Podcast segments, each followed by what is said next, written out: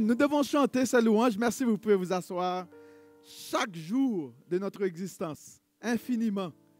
Parce que lui seul pouvait euh, nous acquérir la victoire, n'est-ce pas? Euh, nul autre ne serait en mesure de nous acquérir cette victoire.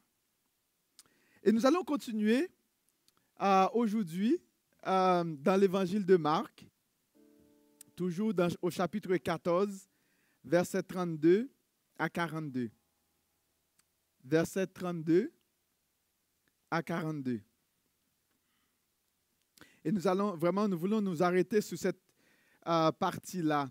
Notre frère, a, merci Clovis pour vraiment, je pense que le Seigneur t'a inspiré à présenter les souffrances de Christ, parce que c'est ce que nous allons, nous allons continuer à voir également.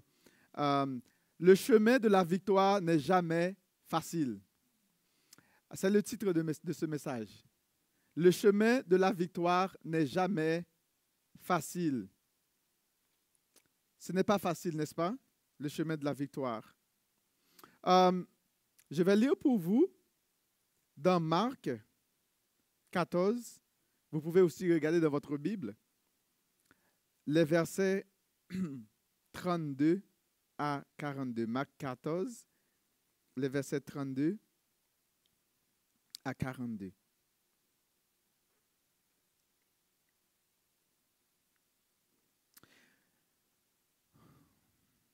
La dernière fois, on avait vu que Jésus, il était allé sur le mont euh, des Oliviers avec ses disciples et puis euh, et, euh, Pierre lui avait fait une grande déclaration. Jésus les a dit que, regarde, j'allais être pour vous une occasion de chute. Et puis Pierre avait fait une, une grande affirmation disant à Jésus, regarde, jamais, euh, je ne vais jamais t'abandonner, moi je ne trébucherai pas, euh, je tiendrai fort, moi je suis solide. D'accord? Puis Jésus lui avait dit, regarde, euh, avant même que les coqs chantent, tu vas me renier trois fois. Et après cela, Marc nous dit, après tout cet événement, Marc nous dit au verset 32, ils allèrent ensuite dans un lieu appelé Gethsemane. Et Jésus dit à ses disciples, Asseyez-vous ici, pendant que je prierai. Il prit avec lui Jacques et Jean. Et il commença à éprouver de la frayeur et des angoisses. Il leur dit, Mon âme est triste jusqu'à la mort. Restez ici et veillez. Puis, ayant fait quelques pas en avant, il se jeta contre terre et pria que s'il était possible, cette heure s'éloigna de lui. Il disait, Abba Père, toutes choses te sont possibles. Éloigne de moi cette coupe, toutefois, non pas ce que je veux, mais ce que tu veux. Et il vint vers les disciples qu'il trouva endormis. Et il dit à Pierre, Simon, tu dors J'espère que vraiment, pendant qu'on lit cette partie, que ça résonne dans votre tête, hein, la promesse de Simon. Il dit, Simon, tu dors.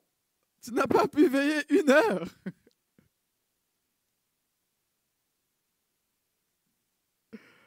Rappelons-nous hein, ce que Simon avait dit à Jésus dimanche passé.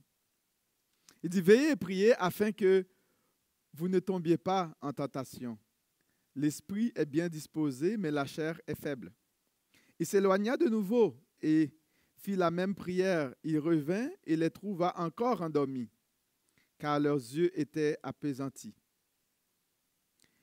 Ils ne surent que lui répondre. il revint pour la troisième fois et leur dit, Dormez maintenant, reposez-vous, c'est assez, l'heure est venue. Voici le Fils de l'homme est livré aux mains des pécheurs. Levez-vous. Allons. Voici, celui qui me livre s'approche. Père, on veut te dire merci pour cette portion de cette parole. Merci, éternel Dieu, du fait que tu nous permets d'être en mesure, en mesure de la lire.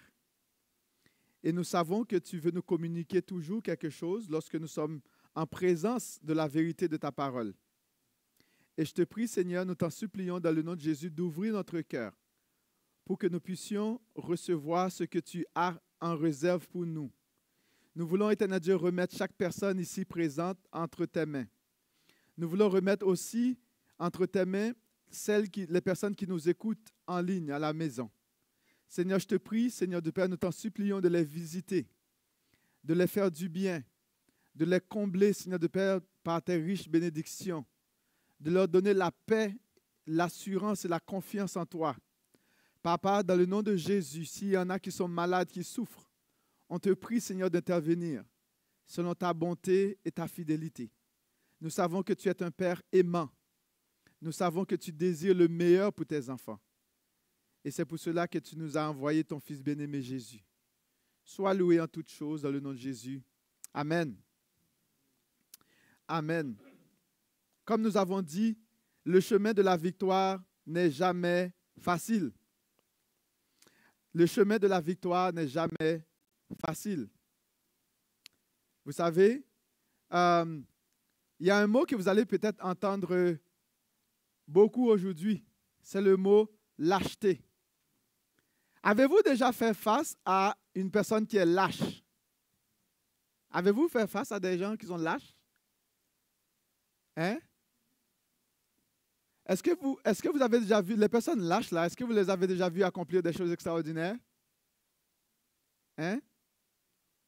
Et puis, il y a, je pense qu'il y a un mot qui me fait rire. C'est un mot, hein, mais je, ne parle pas de sango, hein, mais il y a un mot en sango vraiment que j'avais entendu parce que j'avais. Euh, euh, euh, été à un moment donné à, Bangui et, je réalise que moi, j'étais un, j'étais lâche à plusieurs reprises. J'étais vraiment quelqu'un de très un lâche, un, faible. Et puis, je réalise à quel point j'ai besoin de la grâce de Dieu dans ma vie. Et puis, à cause de, de, de ma lâcheté, de, je sais pas si ça, j'ai, reçu des, des, des, excréments sur mon visage, si vous me permettez, excuse-moi de cette expression. Parce que quand on est lâche, là, y a, on, on prend des coups durs. Dans, en sango, on appelle ça, le, mot, euh, c'est fainéant, on appelle ça ngoy Je ne sais pas si vous connaissez ce mot, euh, ceux qui parlent sango. Les ngoy Hein, c'est ça? OK. Souvent, quand, mes, enfants font des choses, je dis Hey, toi, arrête d'être une goy toi. Un Bon, regarde. Euh, vous savez, les lâches ne peuvent pas, la victoire n'est pas pour les lâches. Euh, regardons un peu. Euh, vous savez, les lâches n'hériteront pas le royaume des cieux. Apocalypse 21, verset 6 à 8, 6 à 8 nous dit À celui qui a soif, je donnerai de la source de l'eau de vie gratuitement. C'est lui qui vaincra héritera ces choses. Je serai son Dieu et il sera mon fils. Mais pour les lâches, les incrédules, les abominables, les meurtriers, je veux t'encourager à apprendre à faire face aux réalités de la vie. Si tu veux, bien sûr, goûter la victoire. Vous savez, un athlète qui veut, qui veut avoir la, monter sur, sur le podium et, et avoir la médaille d'or, ben, cet athlète doit vraiment entraîner durement. Et si nous voulons être victorieux par la foi, nous n'avons pas le choix d'apprendre à faire face aux difficultés de la vie quotidiennement avec le Seigneur. Apprendre des, des engagements pour le Seigneur.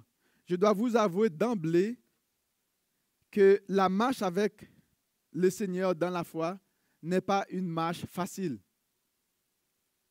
Et ceux qui vous promettent une vie en rose avec le Seigneur, mensonge.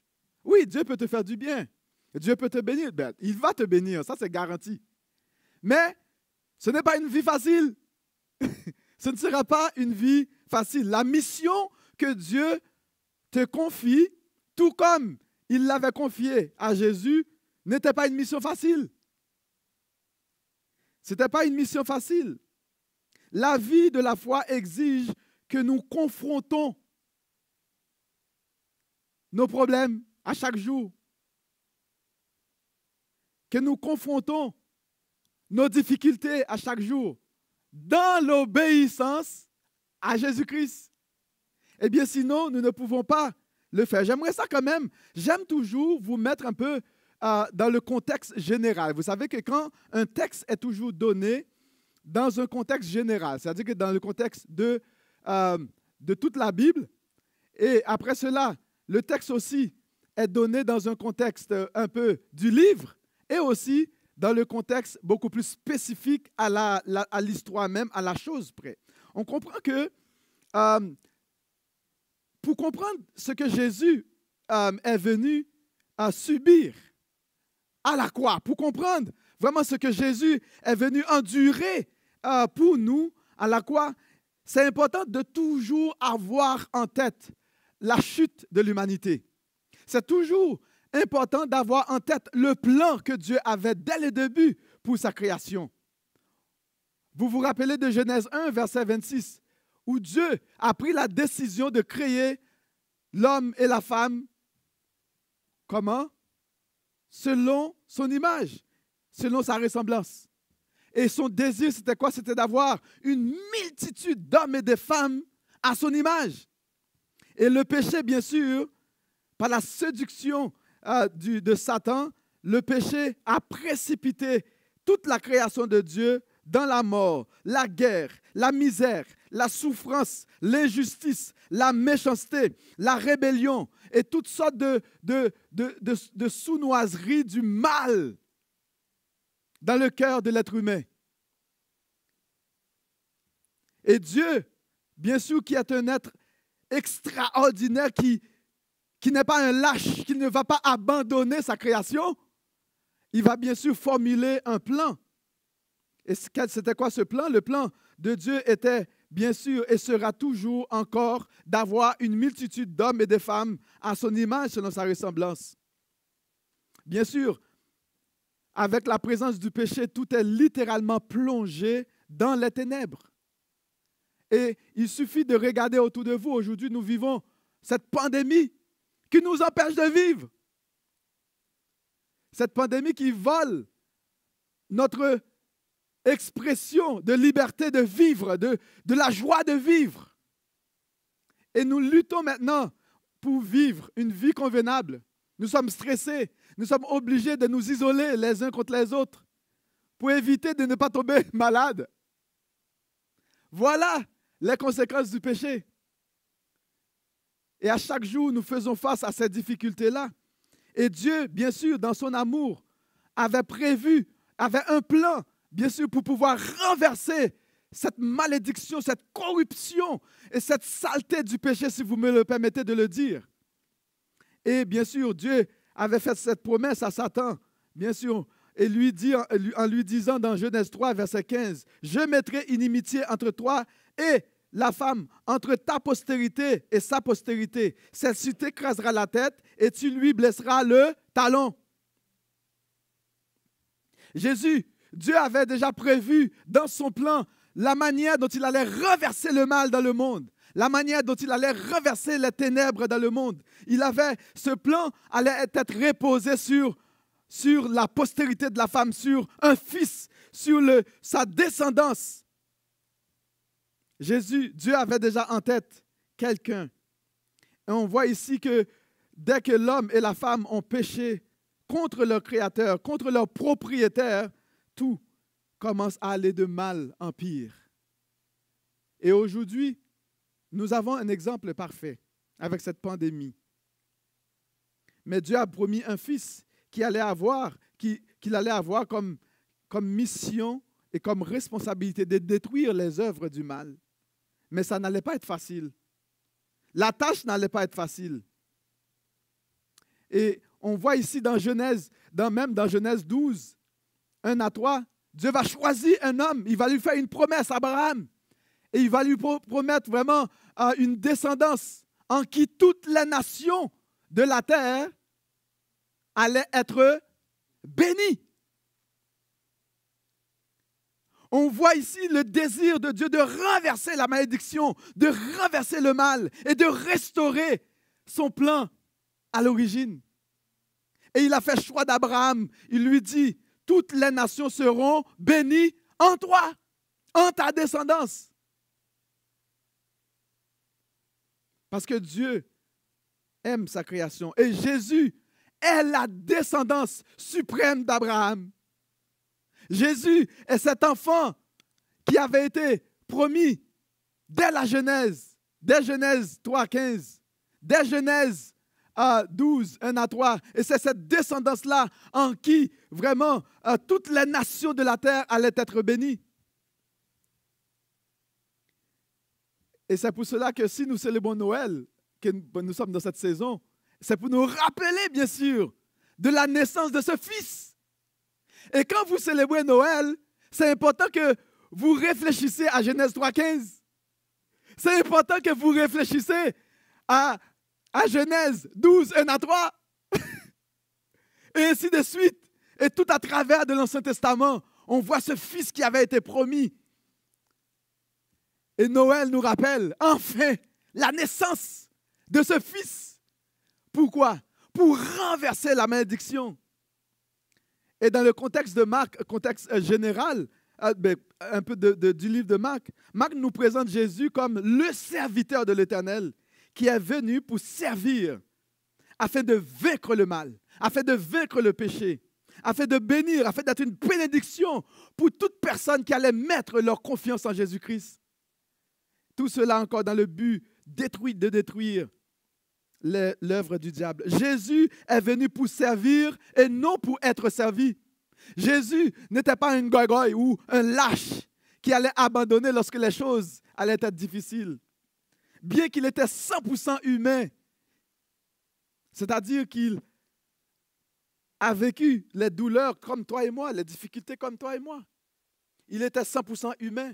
Il était aussi 100% divin pour représenter Dieu à 100% et pour représenter l'humanité également à 100%. Sa mission et sa responsabilité était de venir écraser l'ennemi, écraser le mal, écraser le péché, écraser la haine, écraser la guerre, écraser la, la misère, écraser toutes sortes d'injustices et de méchanceté dans ce monde, pour nous permettre de vivre encore, de respirer tel que Dieu l'avait prévu dès le commencement de la, de, du monde.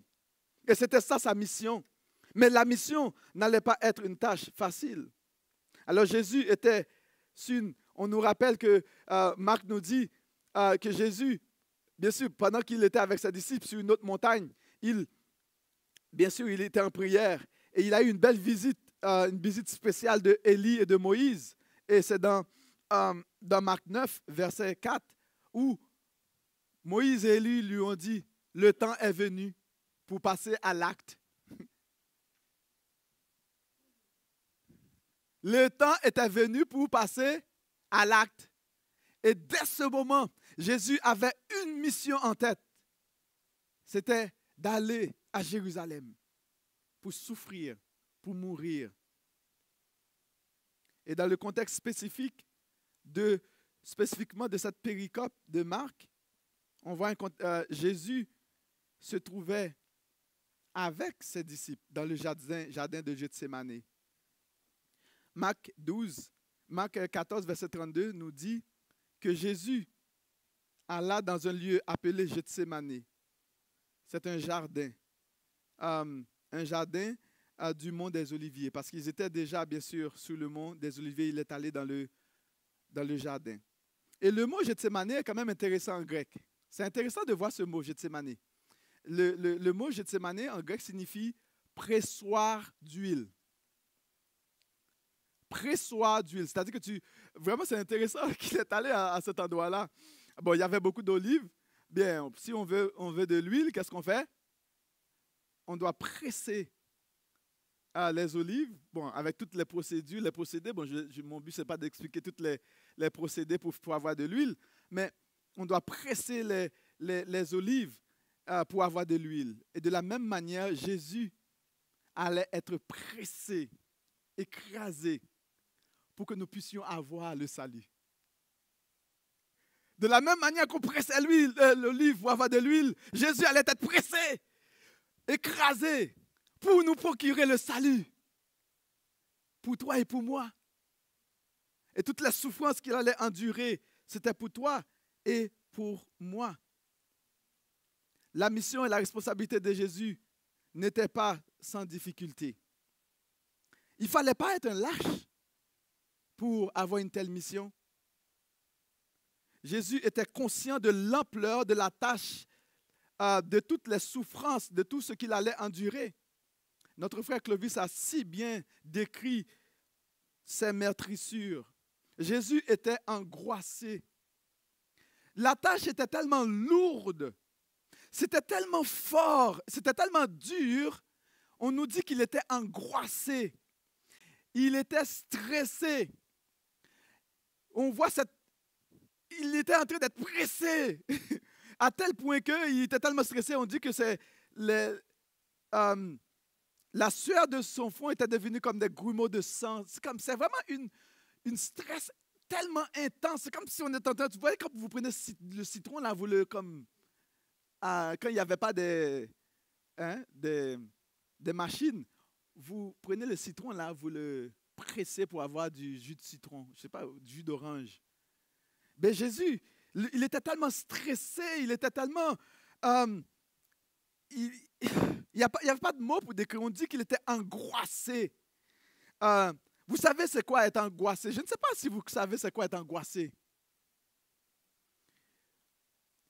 C'est de la dépression. C'est une dépression. Il y a des personnes qui vont dire que le chrétien ne devrait jamais être malade. Mais Jésus a connu la dépression, mais il était Dieu.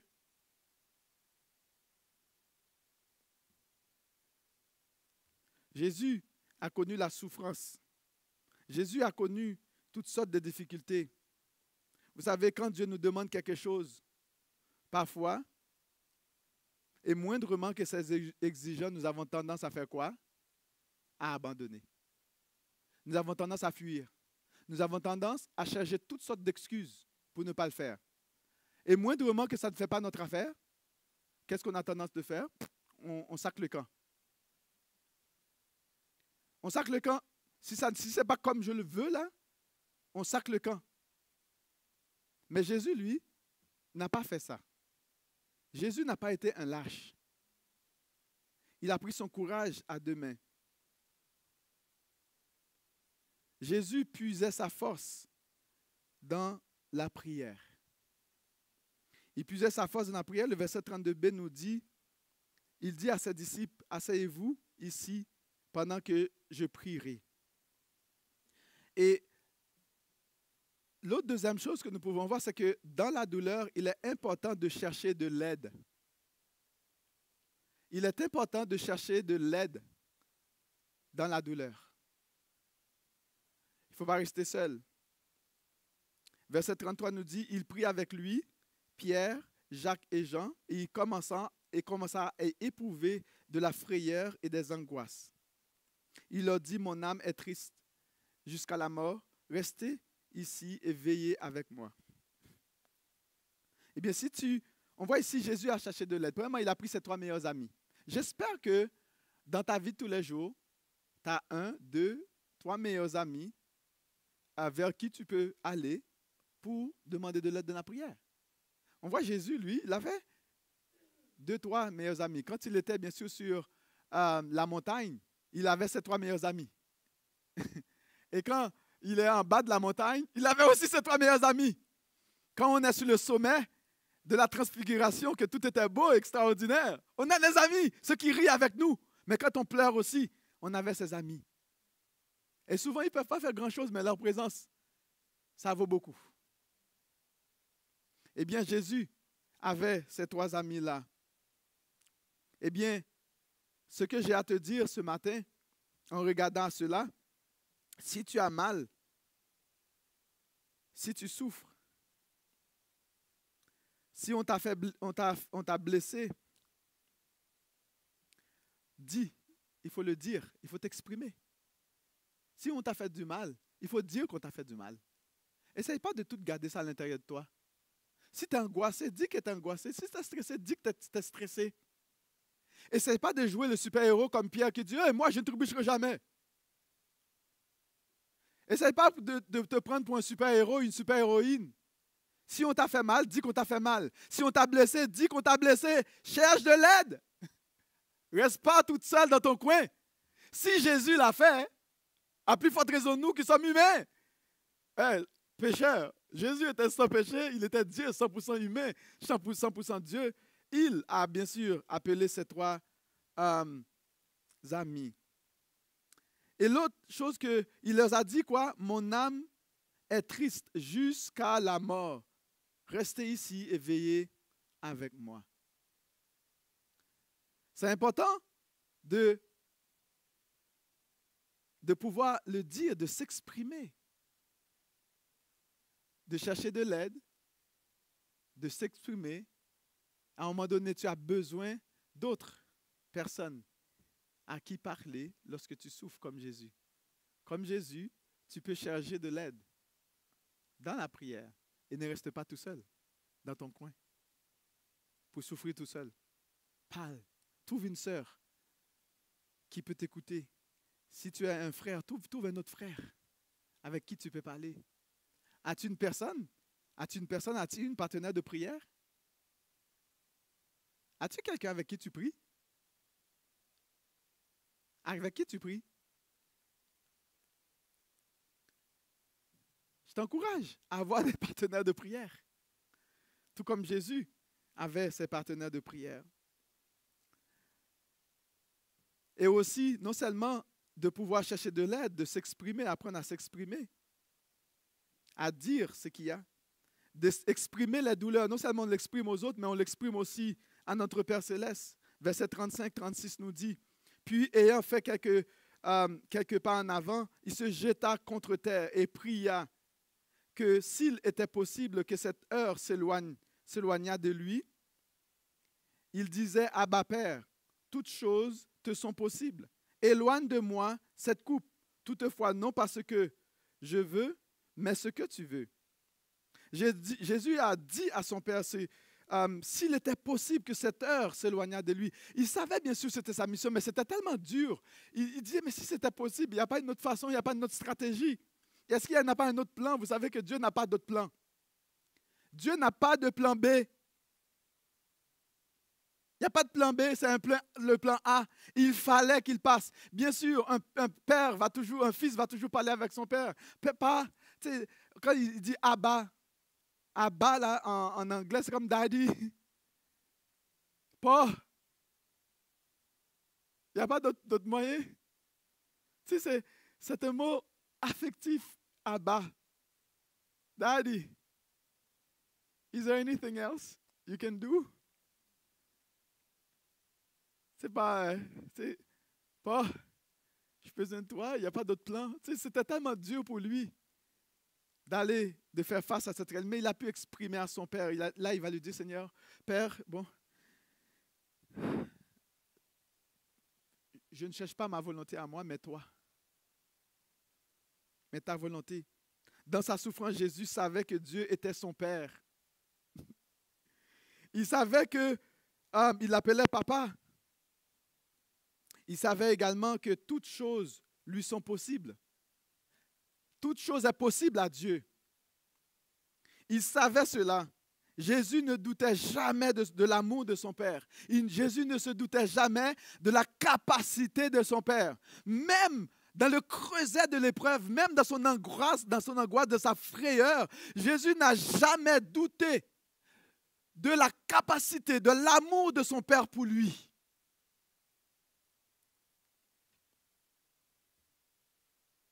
Il appelait Daddy, pas Père. Il n'y a pas d'autre plan. Il lui dit, éloigne de moi cette coupe, toutefois non pas ce que je veux, mais ce que tu veux. Et il y a des chrétiens aujourd'hui, ils veulent que ça se passe comme ils veulent. Et souvent, pour ne pas faire ce que Dieu demande, la volonté générale révélée de Dieu qui est claire dans la parole, pour ne pas le faire, on préfère de dire, ben, on ne sait pas comment Dieu nous demande de le faire. Ben, on attend que la volonté de Dieu, il faut qu'il nous dise clairement qu'est-ce qu'on doit faire. Mais ben, il t'a dit clairement qu'est-ce qu'il fallait faire. Jésus savait qu'il allait mourir. C'est, n'est-ce pas clair? C'était clair. Mais aujourd'hui, mais on sait aujourd'hui que Dieu nous, nous, appelle à être disciples, à être une bénédiction pour les, pour les gens qui sont, sont, autour de nous. Dieu nous appelle à être un porteur, à être lumière du monde et celle de la terre. Nous le savons.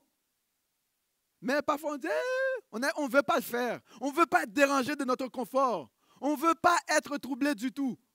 on préfère de donner toutes sortes d'excuses. Et puis, moindrement que ça ne fait pas notre affaire, on sac notre camp. Mais Jésus, lui, n'a pas agi ainsi. Dans la douleur, dans la douleur, souvent nos amis peuvent nous faire défaut. Même les amis, les meilleurs des meilleurs, peuvent nous faire défaut. Mais ils ne sont pas responsables de quoi que ce soit. Même s'ils nous font défaut, ils ne sont pas responsables. On ne peut pas les blâmer, on ne peut pas les condamner. Et là, Jésus, verset 37, qu'est-ce que Jésus Il a demandé aux gars, à ses trois meilleurs amis, de venir prier avec lui parce qu'il était dans l'angoisse? Et verset 37 nous dit, il vint vers les disciples qu'il trouva quoi? Endormis. Et il dit à Pierre, Simon, t'avais dit que tu étais mon meilleur. Tu dors. Tu ne peux même pas veiller avec moi pendant une heure. Et qu'est-ce que Jésus? Jésus va prendre conscience. C'est ça la beauté, la beauté de Jésus. Jésus ne va pas les blâmer. Jésus ne va pas leur dire, mais là, toi, tu es un menteur, tu m'avais dit que tu allais être avec moi. Mais voilà que, hein, une heure, je te demande de prier avec moi. Je suis en train de souffrir, tu ne me demandes même pas, qu'est-ce que tu peux faire pour moi? Puis tu vas dormir. Non, qu'est-ce que Jésus va dire? Jésus était conscient que le combat spirituel n'était pas un combat par la chair. Nous ne pouvons pas gagner par la chair. On ne peut pas gagner cette bataille par notre propre force. Oubliez ça. On ne peut pas gagner la bataille de la foi par notre propre force ou par notre propre capacité. Et qu'est-ce que Jésus va dire? Oui, l'esprit est bien disposé, disposé, mais quoi, la chair est faible. Ce n'est pas un combat qu'on peut mener par la chair. La chair ne peut pas combattre ce genre de combat. Jésus a dit, l'esprit est bien disposé, mais la chair est faible. Pierre était surconfiant en lui-même. Il disait, moi, je ne trébucherai jamais. Combien de chrétiens qui font des promesses à Dieu? Je vais te servir. Voilà, le 1er janvier va arriver. On va faire toutes sortes de hein, résolutions. Je vais lire la Bible tous les jours, je vais prier. Le 2 janvier, on a manqué. on ne peut pas faire notre propre force. On ne peut pas s'appuyer sur nous-mêmes. Ce genre de combat, aucune, aucune chair ne peut pas, la chair ne peut pas nous amener à la victoire. Et si les autres t'abandonnent, c'est ce que Pierre a dit, moi je ne t'abandonnerai jamais. Mais Jésus va, lui dire, mais tu n'as pas pu veiller avec moi une heure. Même pas une heure.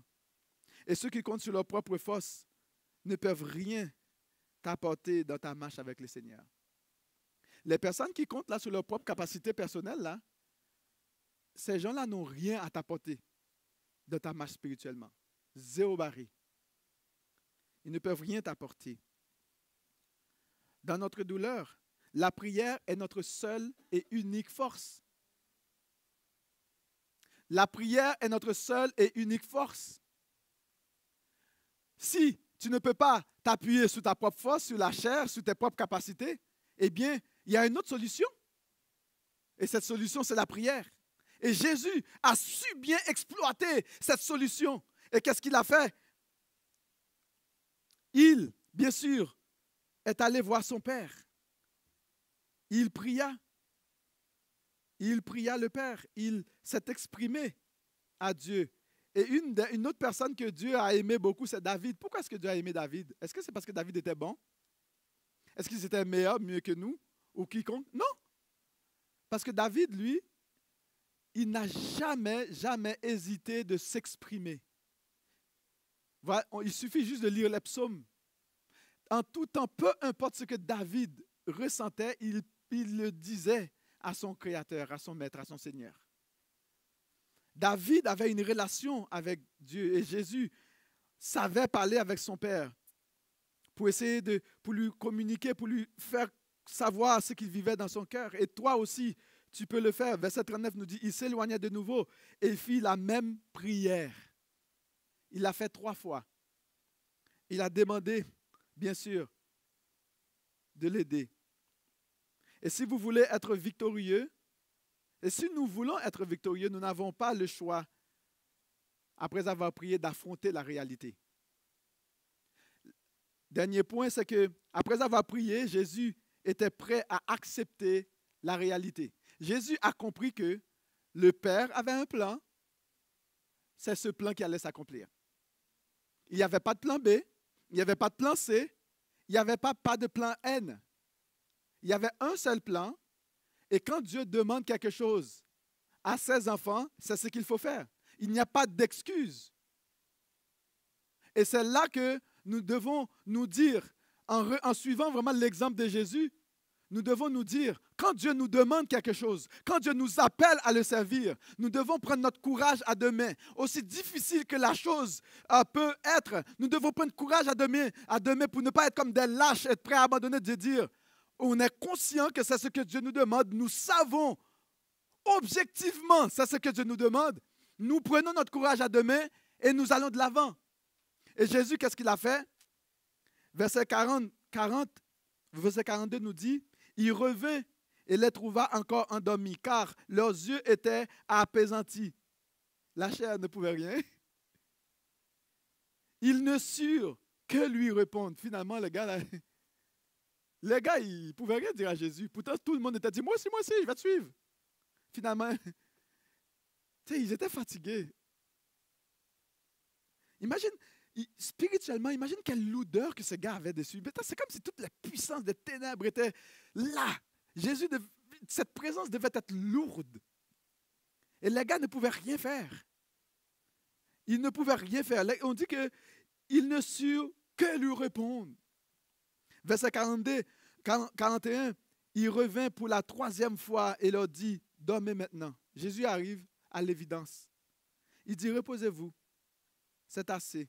L'heure est venue, voici le Fils de l'homme est livré aux mains des pécheurs. 42, levez-vous, allons, voici, c'est lui qui me livre s'approche. À un moment donné, tu dois arriver à l'évidence.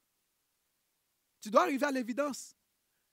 D'arrêter d'être un lâche, d'arrêter de fuir, d'arrêter de prendre toutes sortes d'excuses, mais d'arriver à l'évidence de dire, moi, voilà, sur la base de la force, pas sur ma propre force, sur la base de, de qui mon Père est, sur la responsabilité qu'il m'a donnée, sur la mission qu'il m'a confiée, on doit arriver à l'évidence de dire, on n'a pas le choix, on doit arrêter de fuir.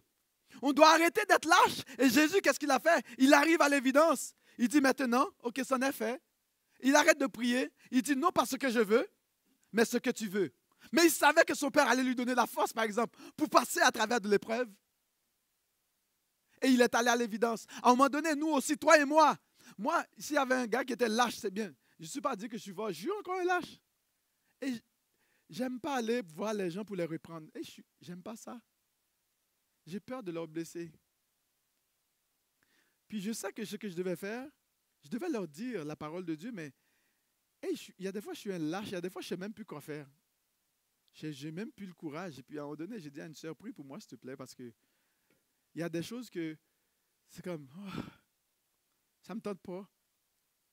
Mais pas parce que ça ne me tente pas, je sais que je dois le faire, mais je n'ai pas le courage de le faire. Il y a des fois, je suis un lâche. Je dis, Seigneur, j'ai besoin de ta force, moi. Et Jésus est arrivé à l'évidence. Et toi aussi, à un moment donné, tu dois arriver à l'évidence. Tu dois arrêter de courir. Arrêter de procrastiner. Arrêter de donner des excuses mais de t'engager à servir le Seigneur dans la mission qu'il t'a confiée. À un moment donné, il faut arriver à l'évidence. Jésus est arrivé à l'évidence. Parce que c'était la mission que son Père avait pour lui. Avant même la, euh, la création. Dès Genèse, là on est rendu à Marc. Et si vous lisez tout l'Ancien Testament pour voir le chemin que Dieu a fait avec son peuple, jusqu'à ce moment précis, ce n'était pas le temps d'abandonner. Et jusqu'à ce moment précis de l'histoire de l'humanité, pour nous, pour toi et moi, ce n'est pas le temps d'abandonner. Ce n'est pas le temps d'être un lâche. Et je dois te dire, si tu es un lâche, il n'y a pas de place pour toi dans le royaume de Dieu. Si tu es incrédule, n'y a pas de place pour toi dans le royaume de Dieu. Ce sera dur. Rappelons-nous que ce que Jésus a dit, ce ne sont pas ceux qui disent Seigneur, Seigneur qui entreront, dans le royaume de Dieu. Mais ce sont ceux qui font la volonté de mon Père. Il nous le dit à l'avance. Il te le dit à l'avance, il me le dit à l'avance. tout comme lui. Il est notre modèle, il est notre exemple. C'est lui que nous devons suivre. Il n'a pas cherché à faire sa propre volonté. Il n'était pas non plus un lâche. Il n'était pas un incrédule. Il n'a pas essayé de donner toutes sortes d'excuses pour ne pas servir Dieu, pour ne pas accomplir la mission et le mandat que son Père lui a donné. Et toi, quelles sont tes excuses? Quelles sont tes excuses? C'est quoi tes excuses? Tu n'as pas le temps à cause du travail? Tu n'as pas le temps à cause de l'école? Tu n'as pas le temps à cause de tes enfants? À cause de ta femme? À cause de ton mari? Tu es fatigué? Tu es malade? Ou moi, t'es lâche? Il n'y a pas d'excuse. Jésus est allé jusqu'au bout. Et si Jésus n'était pas allé jusqu'au bout, pensez-vous que vous serez ici aujourd'hui? Pensez-vous que vous aurez cette salut? Pensez-vous qu'il nous aurait procuré cette délivrance? Cette vie éternelle? Non. On n'aurait pas eu cette vie éternelle aujourd'hui. Toi et moi, on serait perdus dans notre péché. Nous serions perdus dans notre péché. Mais Jésus a pris son courage à deux mains. La victoire, le chemin de la victoire n'est pas facile. Le chemin n'est pas facile, mais le goût est agréable. Et on sait que le jour viendra où, lorsque nous serons avec lui, lui-même va nous donner le prix. Et je t'encourage à prendre ton courage à deux mains, à arriver à l'évidence que tu dois te dire, non pas ce que je veux, mais ce que tu veux. Mais n'arrête pas là. Pose les actions concrètes de ton engagement à servir le Seigneur. Père, je veux te bénir pour ta parole qui nous encourage. Et souvent, cette parole peut paraître dure, mais c'est parce que tu nous aimes. Et tu veux nous avertir pour que nous puissions comme Jésus l'a fait, compter sur toi et te servir et accomplir le plan, le mandat que tu nous as confié. Seigneur, je veux remettre chaque personne ici présente entre tes mains. Je veux remettre, éternel notre Dieu, entre tes mains ceux qui nous écoutent en ligne. Et je te prie de les bénir.